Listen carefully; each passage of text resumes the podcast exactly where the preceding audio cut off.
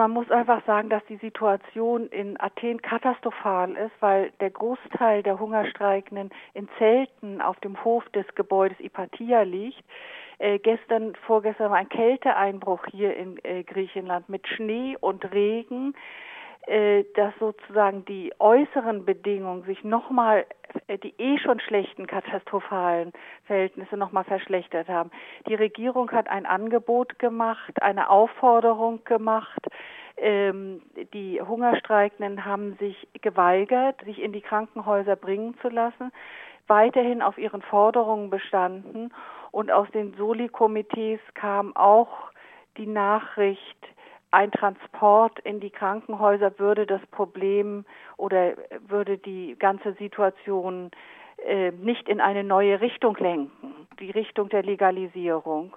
Und äh, was mich gewundert hat bei den Statements oder doch wieder sehr tief beeindruckt hat, mit welcher Überzeugung die Streikenden selbst sich vertreten haben und alle haben Griechisch gesprochen und zwar so Griechisch, äh, fließend Griechisch. Das ist wieder ein Beweis dafür, dass es sich hier um Menschen handelt, die wirklich schon einen Teil ihres Lebens hier in diesem Lande gearbeitet und äh, verbracht haben. Mhm. Es gäbe für die Regierung ähm, auch einen gesetzlichen Rahmen für die Legalisierung. Man muss einfach sehen, dass die Hungerstreikenden von einer breiten Basis von Vertretern von Berufs- und äh, anderen Institutionen unterstützt werden, unter anderem auch von der Anwaltskammer. Und da bin ich sicher, auch wenn ich das im Einzelnen nicht kontrolliert habe, dass dieser rechtliche Rahmen durchaus gegeben ist. Auch wenn die Hungerstreikenden sehr ihre politischen Forderungen unterstreichen, interessiert uns natürlich doch auch ihre humanitäre Situation.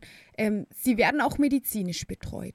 Sie werden von einem Solidar von dem Solidaritätskomitee. Also es sind Ärzte in diesem Solidaritätskomitee, die sich rund um die Uhr äh, um äh, sie kümmern, äh, medizinisch äh, auch vers versorgen äh, und äh, die absolut gefährdeten Streikenden sind ja auch in den Krankenhäusern. Ich weiß nicht heute, wie groß die Zahl der ähm, äh, Streikenden in Athen ist, die in Krankenhäusern schon behandelt werden, mit auch Schäden, von denen man annehmen kann, dass es bleibende Schäden sein werden. Äh, ich meine, dass diese Zahl 50, 60 schon beträgt. Mhm, das heißt, eine generelle Überführung in Krankenhäuser würde tatsächlich keine wesentliche Verbesserung der medizinischen Situation bedeuten, sondern einfach nur die Brechung des Streiks. Es wäre die Brechung des Streiks und es wäre auch eine sozusagen äh, unmöglich gemacht, dass die Streikenden untereinander kommunizieren und äh, sozusagen mit einer Stimme nach außen sprechen. Also die Solidarität auch unter den Streikenden. Es gab in den letzten Tagen auch Meldungen, dass Teile der Streikenden jetzt sogar in einen Durststreik getreten sind. Setzen Sie sich damit nicht selbst ein extrem enges Ultimatum? Also ich denke, das kann man nur verstehen, wenn man das von innen heraus aus der Situation der Betroffenen, aus ihrer Verzweiflung, äh, vielleicht auch aus ihrer Wut gegenüber äh, der Regierung, die nicht in einen Dialog tritt. Es geht ja bei solchen Aktionen auch darum, dass man verhandelt, dass Gespräche geführt wird, dass Öffentlichkeit hergestellt wird über die äh, Forderung und über diese Situation. Und da merke ich, dass also von, äh, von Regierungsseite jeder öffentliche Diskurs über neue Möglichkeiten des Umgangs mit dem Thema Migration total abgeblockt wird und im Gegenteil, also jetzt auch gerade aufgrund der Situation in Libyen hier nur noch mit Angstszenarien umgegangen wird. Du hast gerade die Situation in Libyen angesprochen. Inwieweit hat das Auswirkungen auf Griechenland und wie wird in dem Fall die Stimmung angeheizt? Die Stimmung wird angeheizt, indem Gaddafi zitiert wird, der angedroht hat, dass also ganze Schwärme, Scharen von Migranten, äh, von Menschen Libyen verlassen werden und äh, Kreta, also Kreta hat er direkt benannt und auch Italien überschwemmen werden. Ja, und Libyen ist, man kann sagen, in Schussweite von Kreta. Ja, dass da die Angst natürlich geschürt wird und auch Zahlen genannt werden, die keiner richtig belegen kann. Das ist ganz klar. Also es ist ein tödlicher Zufall von historischen Entwicklungen zurzeit gerade, der für die Situation der Migranten in Griechenland und speziell für die Hungerstreikenden in Athen und Thessaloniki sehr erschwerend wiegt. Das muss man einfach sagen. Deiner Einschätzung nach ist es Propaganda? Glaubt die Bevölkerung an solche Drohungen oder meinst du, die Regierung nimmt diese Drohungen selbst ernst oder benutzt sie eher als Argument? Also ich denke, sie benutzt sie, äh, also es ist eine Bedrohung und es ist auch eine schwierige Situation. Das ist nicht äh, anzuzweifeln, ja.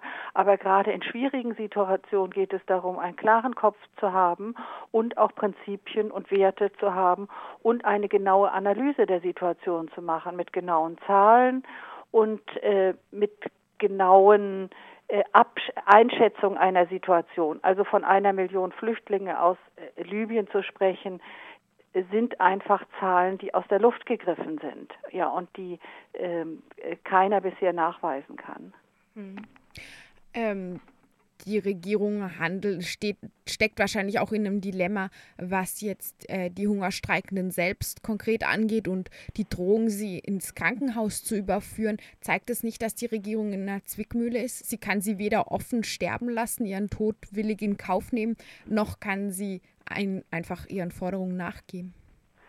Äh, also ich denke, äh, so sieht das die Regierung, dass sie in einem Dilemma ist, aber nach der Einschätzung sehr vieler Leute ist sie nicht in einem Dilemma, sondern sie, hätte durchaus Möglichkeiten, den Dialog aufzunehmen und Möglichkeiten der Legalisierung auszubauen. Gibt es schon Modelle, wie man das machen könnte? Also ich denke, das sind alles Dinge, die jetzt neu bedacht werden müssen ja, und neu geklärt werden müssen aufgrund der schon bestehenden äh, Regelung wie Genfer Flüchtlingskonvention, äh, Charta der Menschenrechte äh, und es geht nur, dass Europa, das ja eine Solidargemeinschaft ist, ein Modell der Zusammenarbeit äh, und der gegenseitigen Unterstützung in diesen Fragen entwickelt. Ich denke, dass Dublin II jetzt nicht mehr umgesetzt wird, ist ein kleiner Schritt, aber dagegen müsste etwas Positives gesetzt werden. Mhm. Wie sehen denn bisher die Reaktionen aus der EU aus? Es wird viel über Lampedusa geredet, in diesem Zusammenhang auch über verstärkte Frontex-Einsätze. Gibt es da in Richtung Griechenland auch schon Signale von Beteiligung an der Situation in Griechenland? Also ähm, äh, da bin ich nicht auf dem Laufenden. Äh, ich habe den Eindruck, dass der ganze Fokus sich auf Lampedusa richtet. Das ist ein Ort, eine überschaubare Situation und dass hier jetzt verschiedene Möglichkeiten äh, exemplarisch erstmal angedacht werden.